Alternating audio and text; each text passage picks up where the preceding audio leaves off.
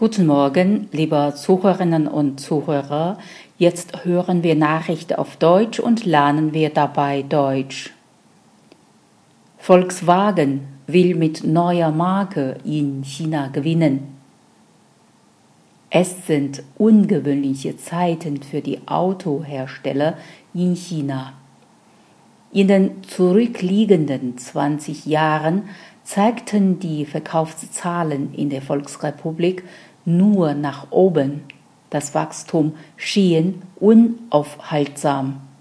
Rekordjahr war 2009, als die Pkw-Verkäufe um 53 Prozent nach oben schnellten. Danach ging es zwar etwas gemächlicher zu. Auch 2016 war mit einem Plus von 15 Prozent im Vergleich zu den gesättigten Automärkten in den Industrieländern ein herausragendes Jahr. Doch auf einmal hat sich der Markt gedreht. 2018 gab es nach zwei Jahrzehnten zum ersten Mal wieder ein Verkaufsminus in China. Der Rückgang liegt bei gut vier Prozent. Der gesamte Markt ist unter die Grenze von 24 Millionen Fahrzeugen gerutscht.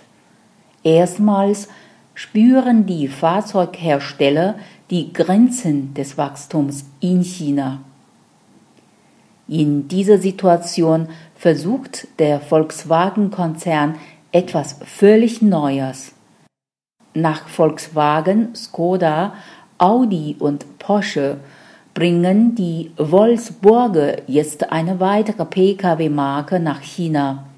Besser gesagt, Volkswagen kreierte eine zusätzliche neue Marke speziell für den chinesischen Markt. Jeta soll voraussichtlich im Herbst in China als neue Marke im Einstiegssegment antreten nicht als einzelnes Modell, sondern tatsächlich als eigene Marke